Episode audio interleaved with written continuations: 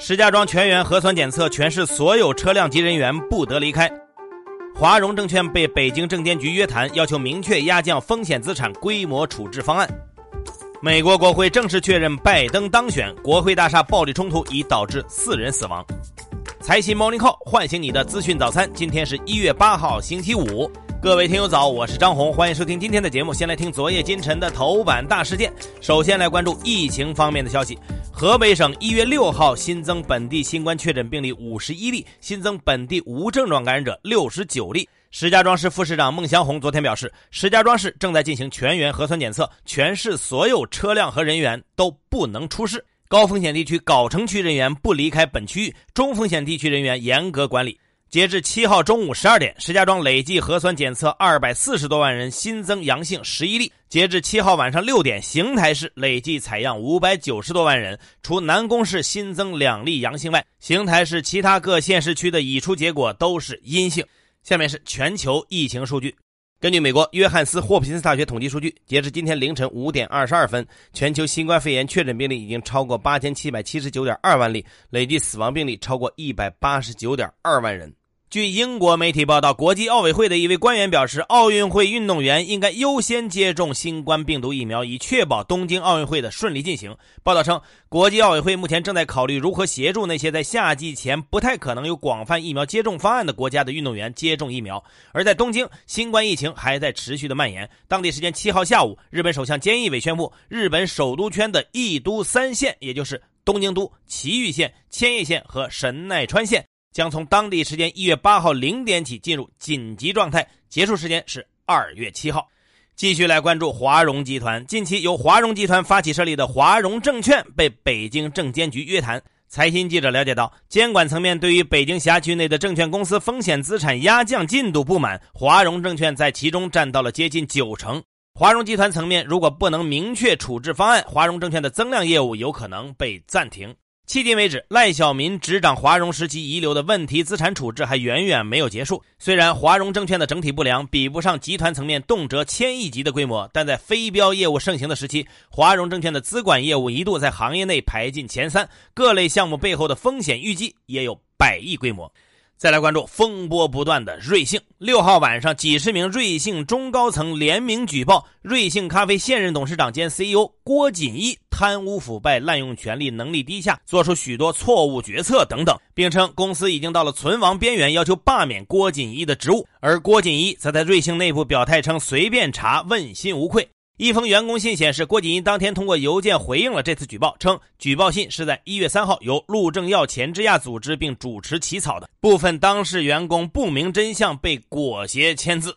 接下来关注胡怀邦案的审判结果。昨天上午，河北省承德市中级人民法院公开宣判国家开发银行原党委书记、董事长胡怀邦受贿案，对被告人胡怀邦以受贿罪判处无期徒刑，剥夺政治权利终身，并处没收个人全部财产。根据最高法消息，经审理查明，从2009年到2019年，胡怀邦利用种种职务便利，非法收受财物共计超过8552万人民币。美国大选终于迎来了尾声。美国东部时间一月七号凌晨三点半左右，随着福蒙特州投给拜登的选举人票得到国会认证，民主党籍的拜登和哈里斯获得了超过两百七十张选举人票，跨过了胜选门槛。美国东部时间凌晨约三点四十分，作为参议院议长的美国副总统彭斯，在所有州的选举人票全部清点统计完成后，宣布拜登和哈里斯正式当选美国下任总统及副总统，任期从今年一月二十号开始。美国国会确认拜登胜选后，至今都没有正式认输的特朗普发表声明称，虽然他完全不赞同大选结果，但承诺在一月二十号会有一场有序的权力交接。而在结果确认之前，美国东部时间六号，特朗普的支持者在首都华盛顿示威，要求国会推翻总统选举结果。当天，一些暴力示威者冲进国会大厦，与警方发生冲突，一名女子中弹身亡。华盛顿当晚实施宵禁。而就在示威者冲进国会大约两个小时后，特朗普曾在社交媒体发布视频，再次声称选举涉嫌舞弊，但同时让示威者回家。随后，美国社交媒体平台推特和脸书相继宣布暂时封禁特朗普的账户，理由是他的贴文缺乏事实根据，并可能产生暴力风险。在昨天的中国外交部例行记者会上，针对国会大厦的暴力冲突，有记者问到：“中方对此事有何评论？”中国有些人将这个事件与此前香港发生的事件相比较，并形容称这是一道亮丽的风景线。中方对此有何回应？外交部发言人华春莹回应说：“有媒体报道，在这次暴力事件当中，已经有四人死亡。在香港，二零一九年七月，激进示威者暴力冲击香港立法会大楼，但是香港的警方保持了高度的克制和专业，没有一个示威者死亡。而现在在华盛顿发生的事情，暴力程度和破坏程度没有当年在香港发生的那么严重。美国的主流媒体都众口一词谴责这是暴力事件，暴徒、极端分子、恶棍是耻辱。”那么当年他们形容香港的那些暴力示威者的时候，用的是什么呢？这种鲜明的对比及其背后的原因是令人深思的，值得大家进行严肃和深刻的反思。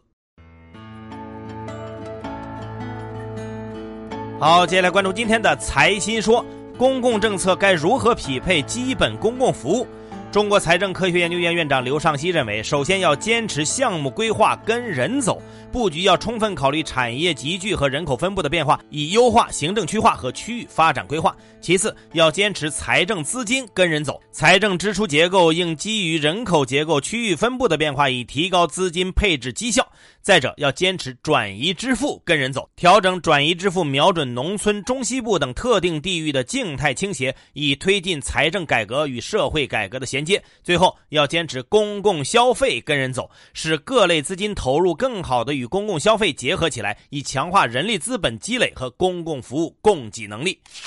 如何看待未来推动经济持续发展的动能？汇丰中国首席经济学家屈宏斌认为，经济增长动能的关键是制造业投资和消费回暖。实现这一目标，政策的助力必不可少。首先要精准调控企业，特别要进一步加强针对民营和中小企业的政策支持力度。其次，货币政策应更加注重结构性宽松，要引导银行把更多的信贷投放到实体经济。再者，要通过深化改革，建立所有企业公平竞争的生产环境，并对外资和民间资本开放更多行业。另外，要加强知识产权保护，鼓励更多外资企业在中国投资，同时进一步深化国企改革。最后，要深化对外开放，不断巩固与其他国家的贸易和投资合作，加强科技协作与互相学习。明年经济可能存在哪些变数？瑞银亚洲经济研究主管汪涛认为，首先最大的不确定性是新冠疫情的演变、疫苗接种速度和有效性。如果全球疫情控制慢于预期，那么需求反弹的时间点可能较晚，反弹幅度也可能较弱，进而导致中国的出口弱于预期。其次，消费者可能将消费转向服务，那么进口需求的强度将低于预期，这会导致对中国产品的需求低于预期。再者，受疫情影响，国内消费增长也可能不及预期，这会使得宽松政策退出更慢，最终导致经济更加依赖房地产和基建投资。最后，中美关系也可能在意料之外的领域恶化，这会导致国内市场波动加剧，资本外流压力加大，人民币也可能再度贬值。更多专家观点，请收听财新 FM。你可以通过财新 App 右上角的小耳机找到我们。接下来是一线短消息，看看今天有哪些重要资讯不容错过。教育部启动本科毕业论文抽检试点工作，抽检每年进行一次，抽检比例原则上不低于百分之二。人社部宣布将大力推动高级工以上的蓝领参加职称评定。央行和外汇管理局决定将企业的跨境融资宏观审慎调节参数从一点二五下调到一。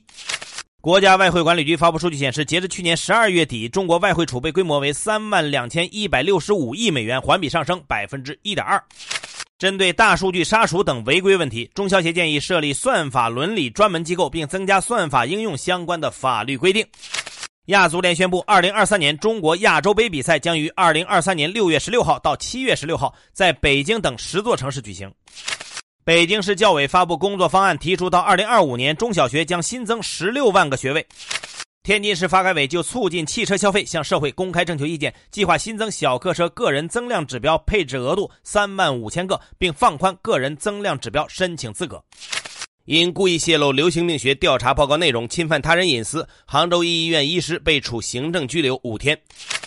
字节跳动副总裁谢鑫称，腾讯微信封禁飞书系列产品，他希望腾讯能够从公平公正的立场出发，停止无理由的封杀。据彭博社报道，百度计划最快在今年上半年赴港二次上市，已选定里昂证券和高盛集团。对此，百度没有做出回应。工商登记信息显示，泰禾集团被列为被执行人，执行标的约一点六九亿。当前，泰禾集团被执行总金额超过六亿。因二审期间具有认罪认罚情节，上海高院将先言的有期徒刑刑期从一审判决的五年减为四年三个月。数据显示，去年三大汽车公司在美国市场销量都同比下降，其中福特同比下降百分之十五点六，通用下降百分之十一点八，菲亚特克莱斯勒下降百分之十七。据 CNBC 报道，特斯拉 CEO 马斯克的个人资产净值达到一千八百五十亿美元，超过亚马逊 CEO 贝索斯，成为全球首富。当地时间六号，美国公布了对印度等三个国家数字服务税的调查结果，称数字服务税不符合国际税收普遍原则，但并没有宣布关税惩罚措施。当地时间六号，巴西经济部宣布对进口医疗注射器和针头实行零关税。接下来是国际资本市场，美股三大股指集体收涨，均创盘中与收盘历史新高。道指涨百分之零点六九，报收于三万一千零四十一点一三点；纳指涨百分之二点五六，史上第一次突破一万三千点关口。标普外指数涨百分之一点四八，热门中概股多数上涨，区块链股和新能源汽车股集体大涨。迅雷涨百分之四十八点零七，中在在线涨百分之三十四点一七，理想汽车涨百分之十点四八，小鹏汽车涨百分之九点一二。再来看今天的财新理财日历，沪深两市成交额连续四天突破万亿，昨天合计成交约一点二万亿，北向资金净买入也超过了三十二亿。近期市场增量资金主要来源于公募基金发行，这也加剧了龙头股走强、小市值股杀跌的分化行情。最后仍然是我们的互动时间，今天我们的话题就是教育部抽检本科毕业论文，各位听友，你认同这一政策吗？欢迎关注财新视听的公众号，找到今天的节目推文，在下方评论你的观点。我们会抽取十位听友，每人获得一张《机魂》的电影票，先到先得，数量有限。好，以上消息来自于我们财新网，还有新华社。各位安心上班，好好挣钱。下周一财新 Morning Call 依然准时上线，唤醒你的资讯早餐。